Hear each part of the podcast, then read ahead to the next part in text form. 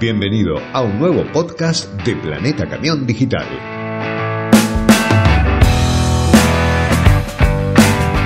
El transporte de cargas en nuestro país viene siendo duramente golpeado desde hace mucho tiempo y esta enorme crisis sanitaria impacta de lleno también en nuestro rubro. Para analizar correctamente todo lo que hoy está ocurriendo y para tener una visión realista del lado de adentro del negocio, hoy conversaremos con Alejandro Galeano, socio gerente y director de Aconcagua Transportes. Se trata de una muy reconocida empresa que acaba de cumplir 70 años de intachable trayectoria en transporte de cargas, especializada en el transporte de áridos. Una visión personal que si bien es dura, no deja de ser realista Escuchemos atentamente a quienes más conocen la problemática del transporte en la Argentina. Que disfrutes de esta charla.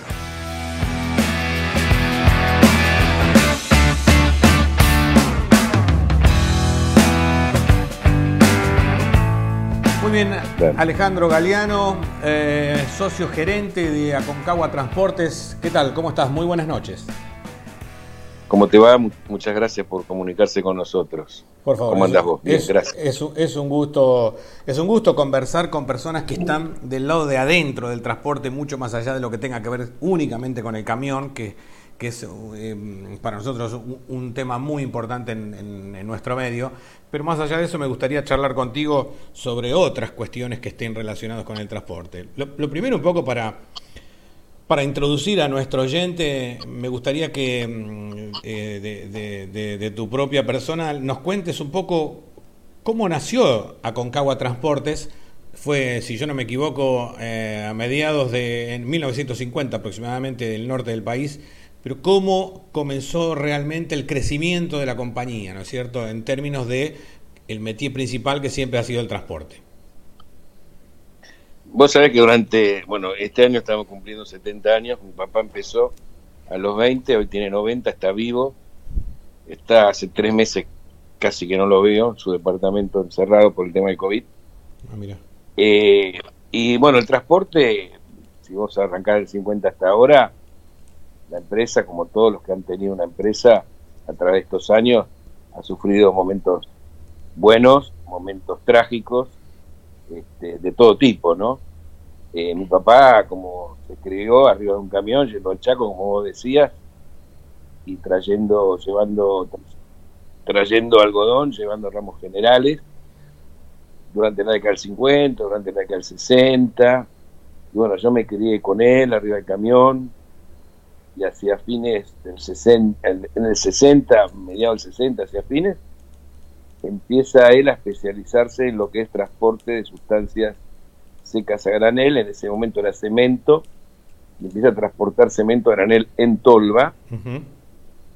Te hablo en la segunda parte de la década del 60, porque él lo llevaba en bolsa este, a Olavarría, y a partir de ahí empieza a hacer tolvas, ¿correcto? Y después ya a principios, fines del 60, principios del 70, 70 y empieza a un pedido de Molinos Río de la Plata, en Dique 3, a llevar a hacer las primeras tolvas de harina granel para Molinos Río de la Plata, y desde esa época hasta el presente trabajamos con Molinos Río de la Plata llevando harina, en este caso para matar a Luquetti, eh, exquisita y demás, ¿no? Y ahí es donde él empieza el desarrollo con, eh, con Molino Río Plata. Eh, yo soy el mayor de los hermanos, mi otro hermano, que es el que está conmigo, tiene 10 años menos. Para que te hagas una composición del lugar, yo termino el secundario en 1975, en el Colegio Marianista, en Caballito, terrible época, de 71 a 75. Claro. Siempre él estaba arriba del camión, tenía tres choferes, yo le hacía los trámites de pibe, y bueno, terminé el, el, secundario y ya seguía trabajando con él, ¿no? Y así nos fuimos desarrollando en los transportes eh, de harina a granel específicamente. Después ya más adelante empezamos a hacer transportes inéditos en el país porque fueron los, fuimos los primeros que nos incorporamos a, la Argentina en, en, caso de traer equipos de Estados Unidos. Hacia mediados de la década del 90 traíamos los equipos de aluminio que acá no se fabricaban de Estados Unidos y empezamos a poner las primeras tolvas, fueron nuestras importadas de aluminio de Estados Unidos, trajimos de Brasil, también hubo de España, y esas tolvas, mi hermano en este caso es lo que hacía, hacía, era el que se encarga hoy más que nada la parte operativa, la parte técnica, yo estaba más acá con la parte financiera, la parte comercial, si bien nos dividíamos, pero trabajamos de forma en conjunta, empezamos a desarrollar ese sistema. Y hoy unos clientes que son las petroquímicas, fuimos los primeros del año 98 que arrancamos hasta ahora y los conservamos a todos, llevando PET, polietileno, polipropileno, poliestireno y demás cuestiones. Otra de las cosas nuevas que incorporamos en Argentina fue el transporte de azúcar a granel. Hoy hacemos, llevamos directamente el azúcar en silo. Y así nos fuimos desarrollando y tenemos como más de 50 productos diferentes que llevamos a, cada lugar.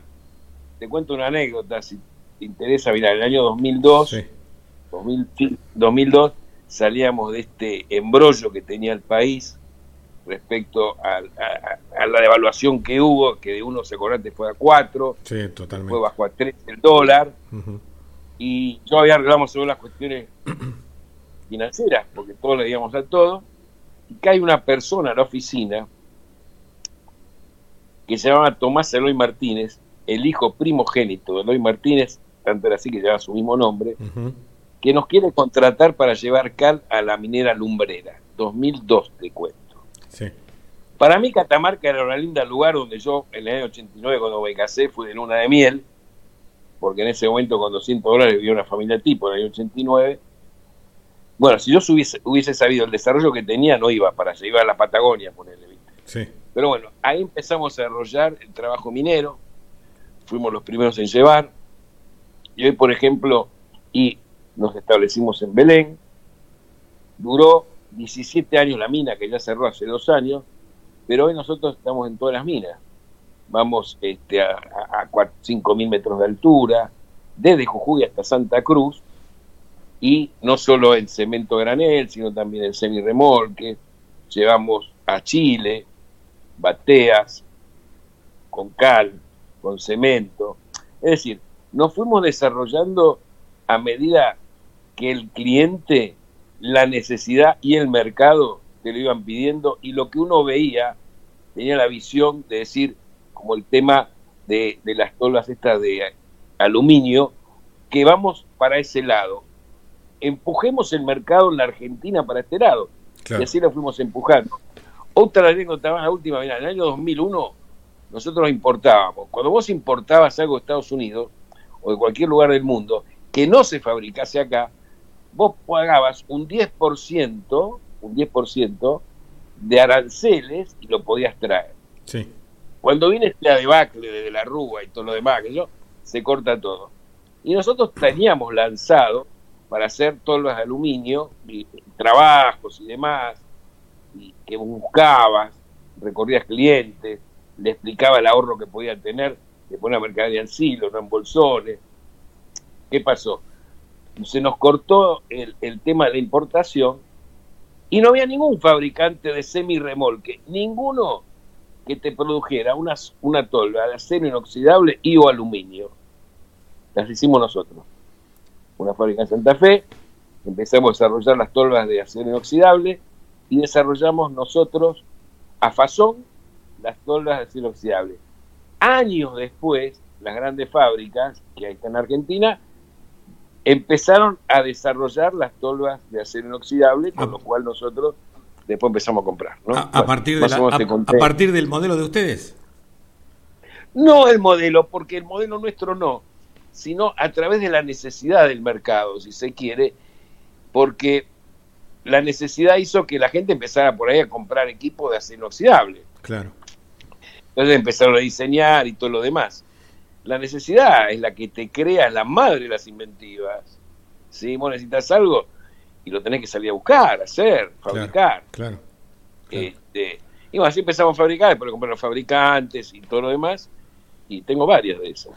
¿Cuántos, ¿Cuántos vehículos hoy en día tiene Aconcagua Transportes en total? Y no, vehículos hay un montón, pero lo que pasa, eh, tolvas más de 200 tolvas, después tenemos eh, eh, equipos que son este, bateas, bateas vuelco trasero, lateral, llevamos arena a vaca muerta, que hoy está más muerta la pobre vaca que otra cosa, pero este, después tenemos semi-remolque uno más uno para algunos clientes, trabajos especiales, este, Cider dentro de la logística, y tenemos, no sé, en, equipos de semi, unos 300 equipos, más o menos.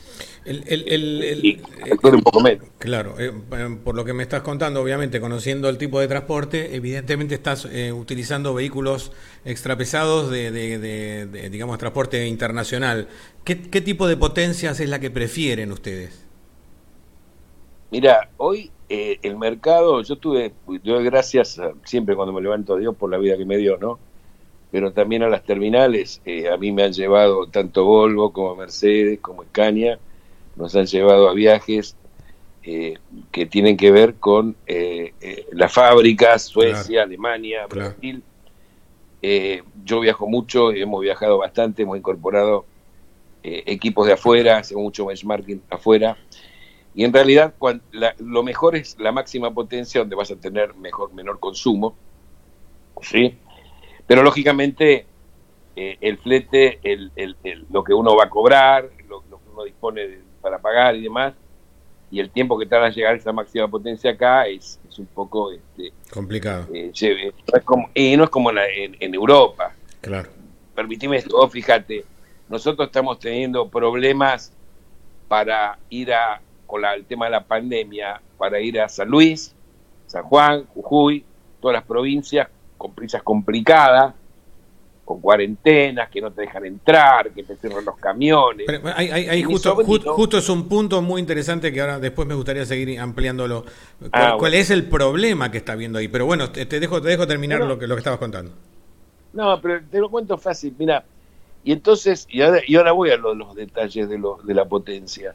Entonces yo hablando con mi sobrino, que nació en España, el hijo de mi hermana, que vive en Barcelona, y que trabaja en una empresa que tiene 16.000 personas de logística de toda Europa, con la central en, en, Inglaterra, está en Barcelona, y él me decía que no tenían el problema que teníamos acá. Es más, concretamente, salía un camión del norte de Italia, donde estaba infectado, que la gente se moría en la calle, iba a Suiza y pasaba a Suiza, donde no había infectado. ¿Me entendés lo que te digo? Sin ningún problema. Era otro tipo de bueno, ahora, volviendo al tema de la potencia, nosotros, por lo menos la flota de Concagua, está dividida básicamente, la mayoría, que tenemos más de 100, Scania y Volvo.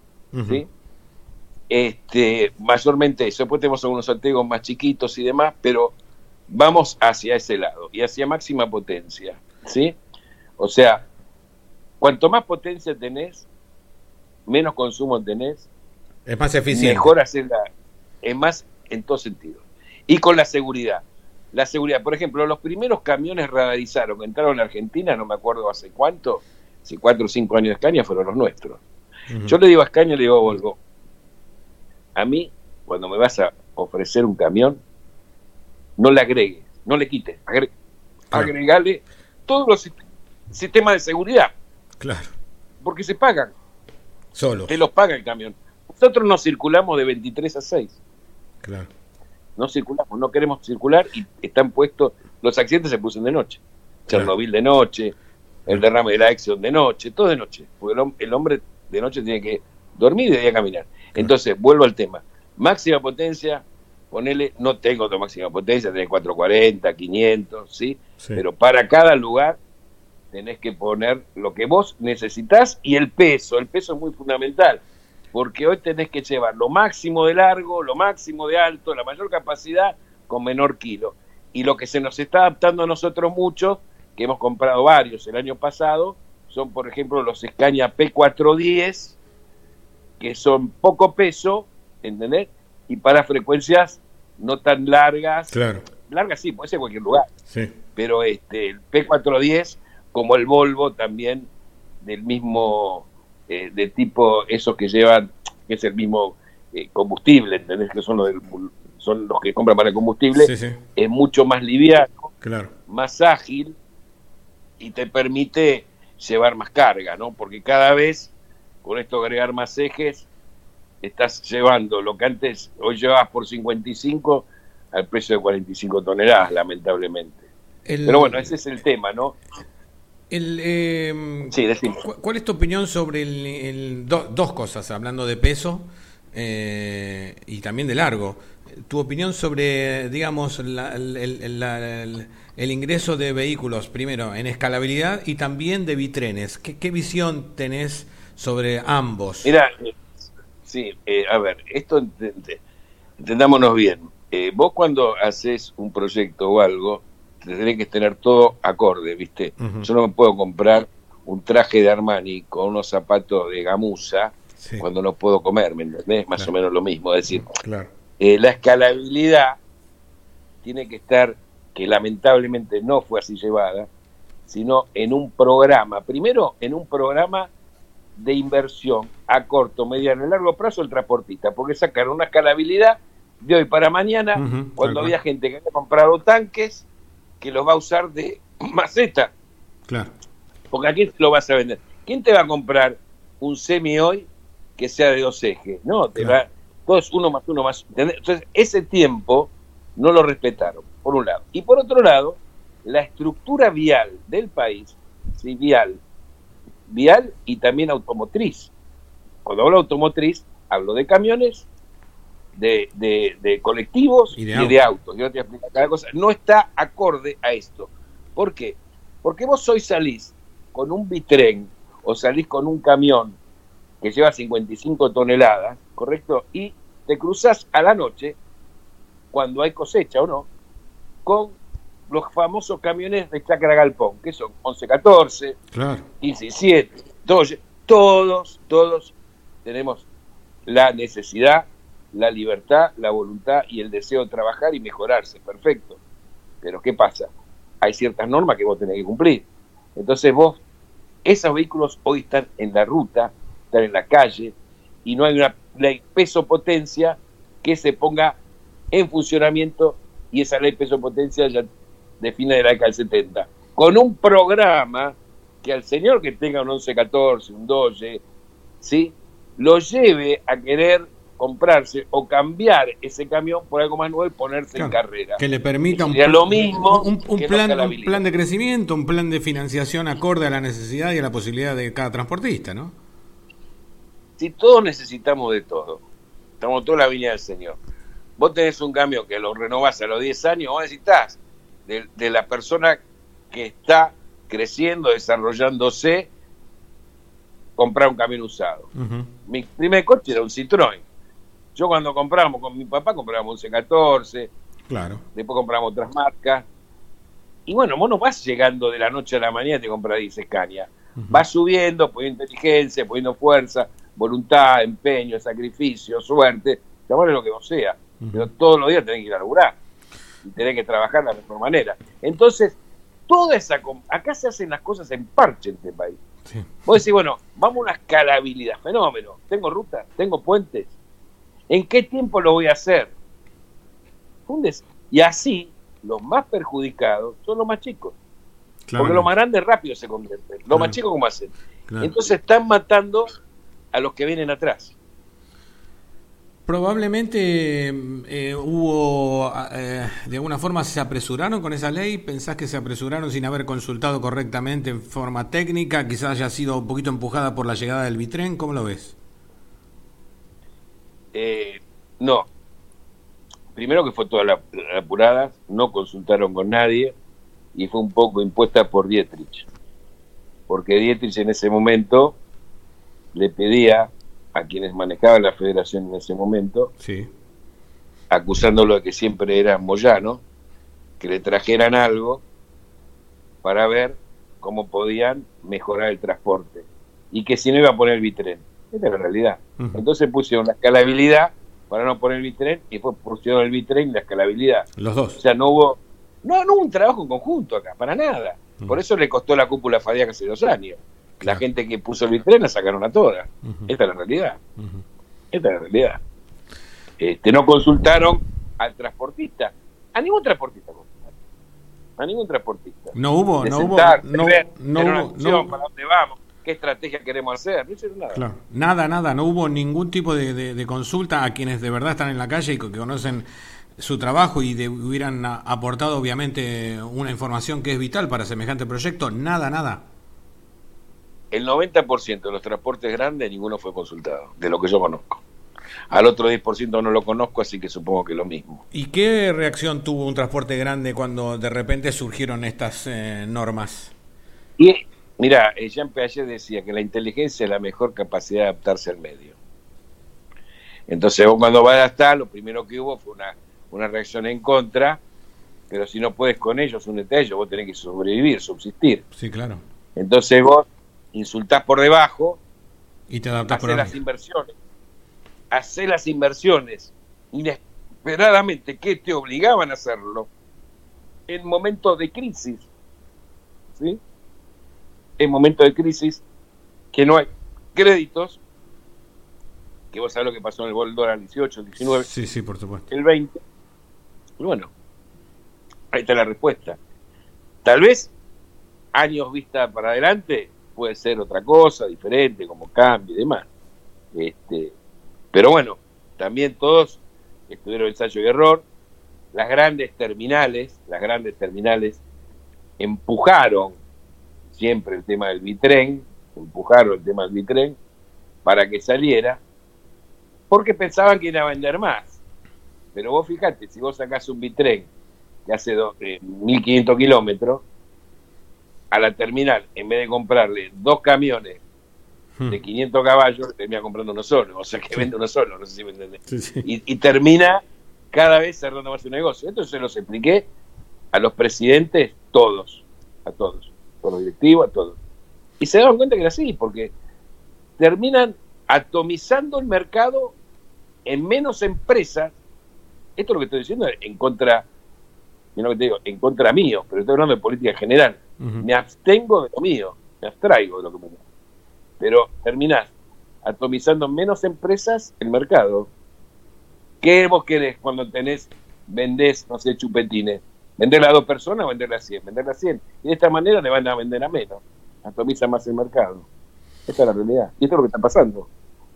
Eh, Alejandro, ¿qué, qué eh, cantidad de kilómetros recorre un vehículo de estos que acabas de mencionar recién tuyos, más o menos? Nosotros, no- nosotros tenemos vehículos que hacen, eh, que van una frecuencia de 40 kilómetros todos los días y vehículos que recorren, no sé, 15.000 kilómetros por mes. ¿sí? Este, hay de todo. Por eso la empresa nuestra es de corta distancia, de mediana y de larga. Nosotros vamos a Chile, vamos a Uruguay, este, y, y- y cargamos por, por- en una provincia, no sé, Córdoba, San Juan, vas hasta Santa Cruz. Eh, hacemos todo tipo de, de- de- de frecuencias, ¿no? No es solamente una y, y todas sustancias que son secas este, como arena, como te decía, harina, cemento, cal, carbonato, sulfato, este, azúcar, todo lo que es granel, este, tanto en batea como en tolva, nuestro país como si fuese una Europa, son largos caminos, larga distancia, y, y tenés que recorrerla con rutas que lamentablemente comparado con las otras son, malas. La ruta de Argentina no es buena, pésima comparado. Porque vos tenés un camión europeo, ¿entendés? Exacto. Vos te compras un camión Diseñado para rutas que lo europeas. tiene Don Otto en Alemania Claro, el mismo y camión. acá lo tiene Don Pepe en Córdoba. Y las rutas no son las mismas, para nada. Claramente, claro. Y los combustibles ¿Entendés? tampoco son los mismos, por supuesto. Y los combustibles no son los mismos, ahora ya no están usando la urea, nosotros seguimos usando la urea. También estamos probando ahora, te cuento, Sí, hay una prueba ahora con la cámara PAITAC y FADEAC, biodiesel. son varios camiones a- del biodiesel, yo tengo cuatro camiones a prueba, dos Volvo y dos Scania. ¿Se puede hablar de algún resultado que hayas visto o alguna Eh, tendencia? No, pues empezamos ahora, estamos, Ah, estamos empezando justamente ahora, estamos empezando justo ahora. Eh, yo tengo suerte que tengo el taller de Scania, la empresa, Sí, hay muchos eh, que tienen volumen de Scania, tienen la empresa, entonces, y estamos a pocos metros de Scania ahí en Panamericana, claro. con lo cual el control es más, más, más cercano. Eh, es cerca. Pero no te puedo comentar nada ahora de mi experiencia. Claro. Te puedo decir lo que hemos leído, lo que hemos estudiado, lo que nos han comentado y demás. Yo esa experiencia no tengo. Lo que sí te puedo decir, que según comentaba con la gente de Escaña, en el 2030, en 2030, Escaña tiene planeado no sacar ningún camión con combustibles fósiles. Esto significa sin gas, sin gas, sin petróleo, ¿sí? ¿Y hacia dónde vamos? Vamos hacia lo ecológico, pues, olvídate. Pero más que para el biodiesel, para mí vamos a la parte eléctrica. ¿sí? para mí vamos sí. para ese lado. Algunos yo creo que cada vez sí sí sí algunos este, están un poquito más y 10 años pasa rápido ¿eh? claro no no y pasa y con esta realidad mucho más volando claro claramente eh, tuviste oportunidad de hablando de, de, de, combustibles alternativos tuviste oportunidad de ver no sé si de probar pero de ver los y ya que hablamos de Scania, eh, los vehículos que, que, presentó Scania en Expo Agro, que fueron GN6 y GNL, ¿tuviste posibilidad de verlos, de probarlos? Conozco, conozco el tema porque desde que se inició, más que nada con el Garnat GNL, porque lo, lo impulsó fue un amigo mío que estuvimos viajando a Alemania, que es Eduardo, Eduardo Andreu. Claro. Que fue el primero que los importó. Claro, claro, los GNL, sí señor, de Scania. Claro, los GNL, sí, sí, conozco el tema. Este, vimos como todo el sistema que... Acá el problema de todo esto es el abastecimiento. La infraestructura, correcto. Claro, volvemos al vitré en las rutas argentinas. El abastecimiento. Volvemos a decir, me voy a poner un traje de Armani y tengo sandalias. Estoy viviendo con techo de chapa, ¿viste? Sí, sí. Pero es típico argentino esto. ¿eh? Sí, pero ¿cómo se puede evitar eso, no? Porque, porque eh, digamos, hay una buena intención, hay tecnología. Vos mismo acabas de decir que los camiones que tenemos aquí son los mismos que están en Europa y es absolutamente cierto. Digamos, hay una tendencia a querer, pero, pero ¿dónde está la falla? ¿Por qué no lo logramos, según tu criterio? Porque, porque no tenemos políticos en todos los estamentos y que tienen que ver, no lo de la política gubernamental solamente, sino las cámaras, de todas las organizaciones que sean estadistas. Funcionarios. Funcionarios, políticos, el que se corre a cargo hoy de administrar bienes que no son propios sino ajenos, tiene que haber estadistas. Correcto. Por ahí los hay, están tapados por otros. Correcto. ¿sí? Pero vos tenés que ver un estadista sentarse en una mesa todos los sectores, por ejemplo el transporte nuestro, todos los sectores, y ver qué tipo de transporte, esto lo aplicás a países lo mismo, ¿no? De transporte querés de acá a 10 años. ¿Queremos esto? ¿Cómo lo logramos? Una visión hacer. Y después es una estrategia para llegar ahí. Esto lo emplean todos los países. Escúchame, cuando vino Suecia, Noruega a ver el sistema de a la Argentina, de educación que tenía en la Argentina, a estudiar lo que visto Sarmiento, con toda la escuela de Alberdi, a ver, a ver qué era lo que habían hecho. Los tipos empezaron, ¿hace cuánto atrás? Claro. Nosotros no, nosotros somos el arreglarlo con alambre. Pongamos parche y dale para adelante. Mm. Entonces ya hicimos una cultura de esto. Y es muy difícil sacarla. Claro, porque cada vez se va incrementando más y las próximas generaciones lo toman como la única realidad, ¿no? Esto de, de, tapar, ir tapando agujeritos sin, sin pensar en la verdadera solución a largo plazo, ¿no? En todas las áreas, y si no, te vas del país, porque no entras en el sistema. Claro, es muy probable, sí. Entonces te vas del país porque el sistema, no entra en un sistema que de esta manera, es un sistema más seguro, más desarrollado, planificado, con todos los bajes, las, las vaivenes que puede llegar a tener, luego la planificación, y los pibes se van. ¿Cuánta gente hay viviendo Claro. Claramente. es una lástima. Alejandro, hace un ratito mencionabas la problemática que está teniendo el transporte en ciertas provincias que con un poco de criterio eh, que uno emplee no se entiende, ¿no? uno no logra entender qué es lo que está pasando, no se puede creer que están hasta pareciera buscando el desabastecimiento de esta forma. Y encima le agregamos un poquito de maltrato y violaciones al derecho del transporte. Eh, contame desde tu experiencia qué es lo que se está viviendo. Bueno, es parte de todo lo que venimos hablando, ¿no? Falta una parte que se llama el sálvese quien pueda, donde vos no tenés una comunión, una cor, coordinás con tu vecino, con tu par, que es lo mejor para los dos. O sea, yo que manejo una provincia y vos que manejas otra. Entonces, como la política el día de mañana va a decir, yo gobernaba tal provincia y tuve tres casos de coronavirus y vos gobernabas tal provincia y tuviste 2000, claro. yo hice mejor la cosa que vos. A mí la gente no se mete en la calle. Entonces, cada uno hace las cosas sin ver lo del otro.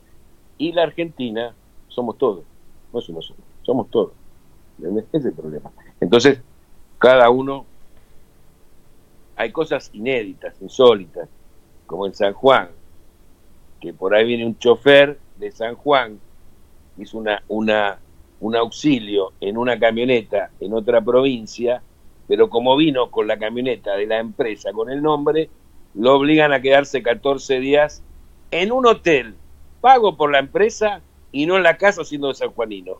Y si vos venís con camión, no, está bien. Pero si vos venís con una... Me pasó, pues yo te lo estoy diciendo. Si vos venís con la camioneta, hacia un auxilio en La Rioja y volviste. Ah, no. 14 días guardado en un hotel, pagalo vos, pagá vos la comida.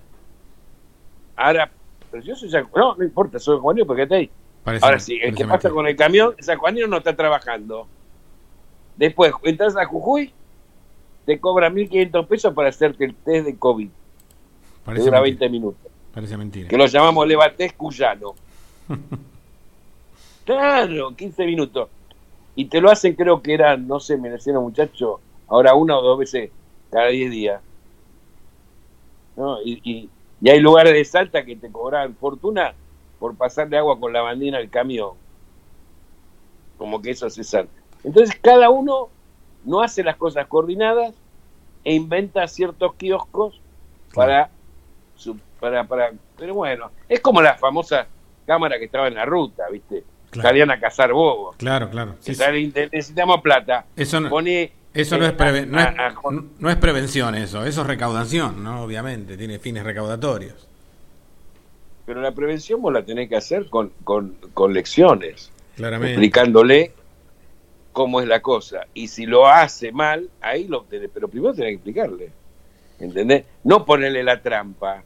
O es una trampera eso. Entonces, el tipo que se ponía con una un radar que estaba fuera de, todo lo que tenía que ser eh, eh, eh, legal, atrás de, escondido atrás de un árbol. Claro. Esperando que vos entres al pueblo a una velocidad de 30 kilómetros y pasaste por 32 cobrarte plata. Una locura. Y así todo, ¿viste? Una locura. Una locura. No, mira, el camionero, la verdad, que el camionero, porque uno defiende a la gente, ¿no? Eh, más que nada, el camionero, la verdad, eh, ya pues, hay que sacar el sombrero. La gente, lamentablemente, y a mis amigos que no, son, no saben nada de camión y demás, no tienen idea del sacrificio y del trabajo que hace el camionero para trabajar y llevar el pan a la casa. Porque cuando dicen que ganan guita y gana mucha plata y todo lo demás, yo le digo, bueno, vení, vos laburás en un banco, laburás así, te vas a las 5 o 6 de la tarde. Subí ese camión, andate tres semanas. Claro. ¿sí? 5.000 metros de altura, cagarte de frío, perdón la palabra, 25 grados y vení baja. A ver si es poco o mucho. Porque todos hablan, ¿viste? Claro, claro. Pero los tipos tienen que vivir ahí adentro, comer ahí adentro todo ahí adentro en un cubículo, ¿viste? Y no es así. Está mal visto eso. Pero bueno, algún día cambiará. Alejandro, eh, te pregunto sobre el, protocolo que se lanzó, que tiene como finalidad establecer algunas pautas mínimas de, higiene y prevención eh, para el transporte. Eh, primero, ¿cómo lo ves? Y segundo, si, si ves que se empieza a cumplir correctamente. Mira, cada empresa, por lo menos cada uno de nosotros, tiene un protocolo tal vez más más ajustado, más fuerte, porque también te exigen las empresas con las que vos trabajás claro. y ellos no quieren ser pasibles de sanciones que vos no le que le caben le quepan a ellos que vos los hayas inducido porque no hayas lo hayas cumplido, ¿sí? Lo que vos hablas del protocolo este de ahora era un protocolo para rutas nacionales, nada más, que te aseguraban que podías transitar por las rutas nacionales. Pero, las rutas nacionales, obvio que te ven que pero no provinciales. Los provinciales era exclusiva responsabilidad de los gobernadores y de los intendentes según sea el camino donde vos transites y demás. En este momento, todos esos movimientos que hubo, se ha alargado ese protocolo a manera de parar algo, frenar algo, y en este momento sé positivamente que las autoridades de FADEAC están trabajando con el gobierno bien y que le están bajando a las distintas gobernaciones y demás, como que le están frenando un poco las exigencias absurdas, ridículas y sin sentido que están teniendo con los choferes para poder circular. Así que bueno, se está trabajando en esto, esa es la realidad.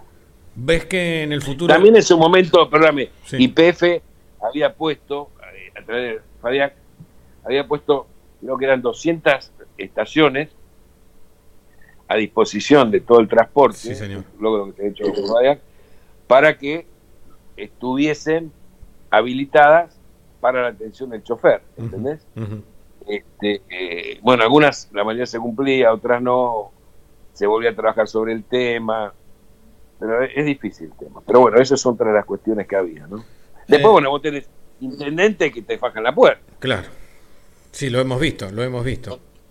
¿Qué, hacer ante una situación como esa como transportista, Alejandro? Mira, lo único que puedes hacer hoy es denunciarla a través de los medios y que nuestras cámaras asociadas a la federación y demás hagan lo que son llamadas a hacer, que es la defensa del transportista.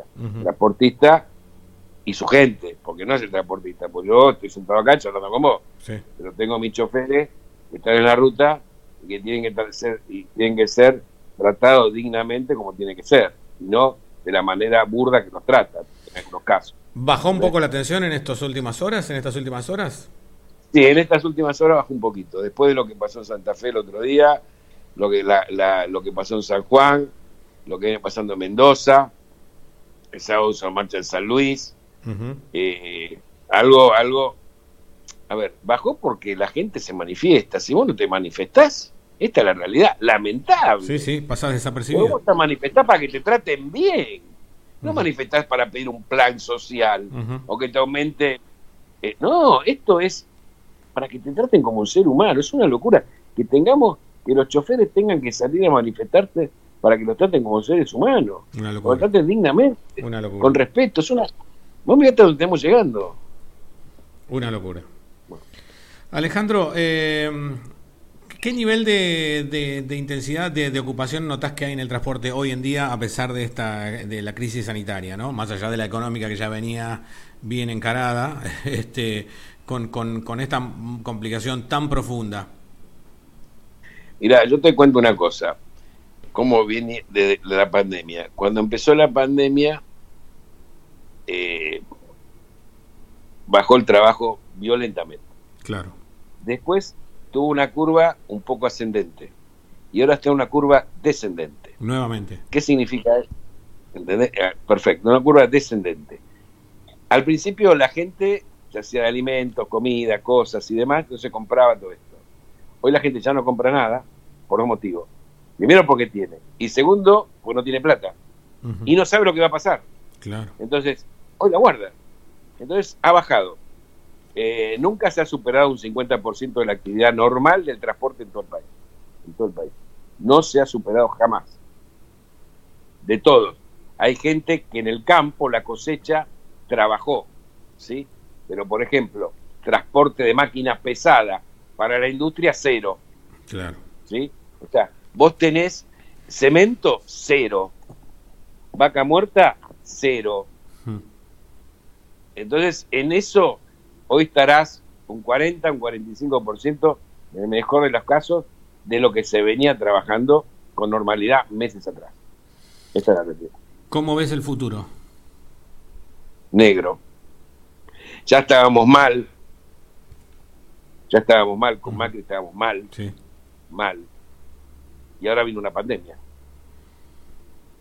que te diga? Si vos no sabes cuándo va a terminar esto, menos podés planificar un futuro. Si a vos te dicen, porque no lo saben, no es una crítica, es una realidad. Sí, sí, es verdad.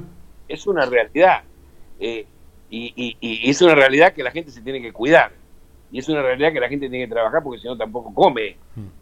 Todas son realidades. Hay que ver cómo se manejan. Pero yo no lo veo bien.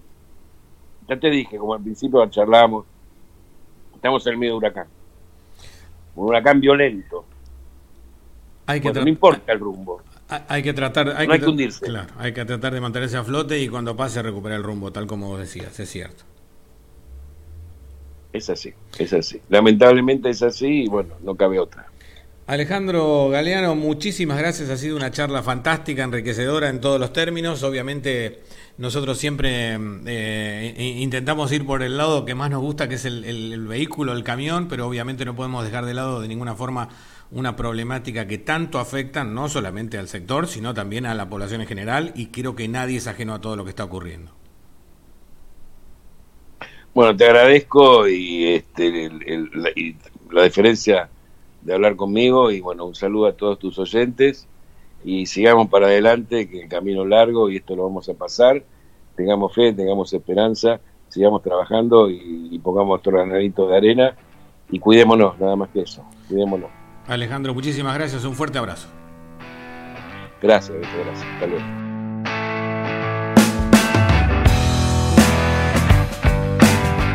Bien amigos, ha sido otra enriquecedora charla que nos agrega mayor valor a nuestro conocimiento sobre la realidad adaptada de la red del transporte en nuestro país.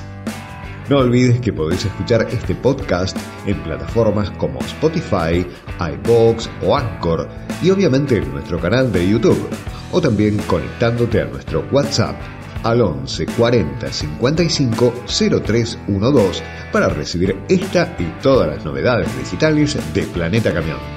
Conectate con nosotros. Será hasta el próximo encuentro.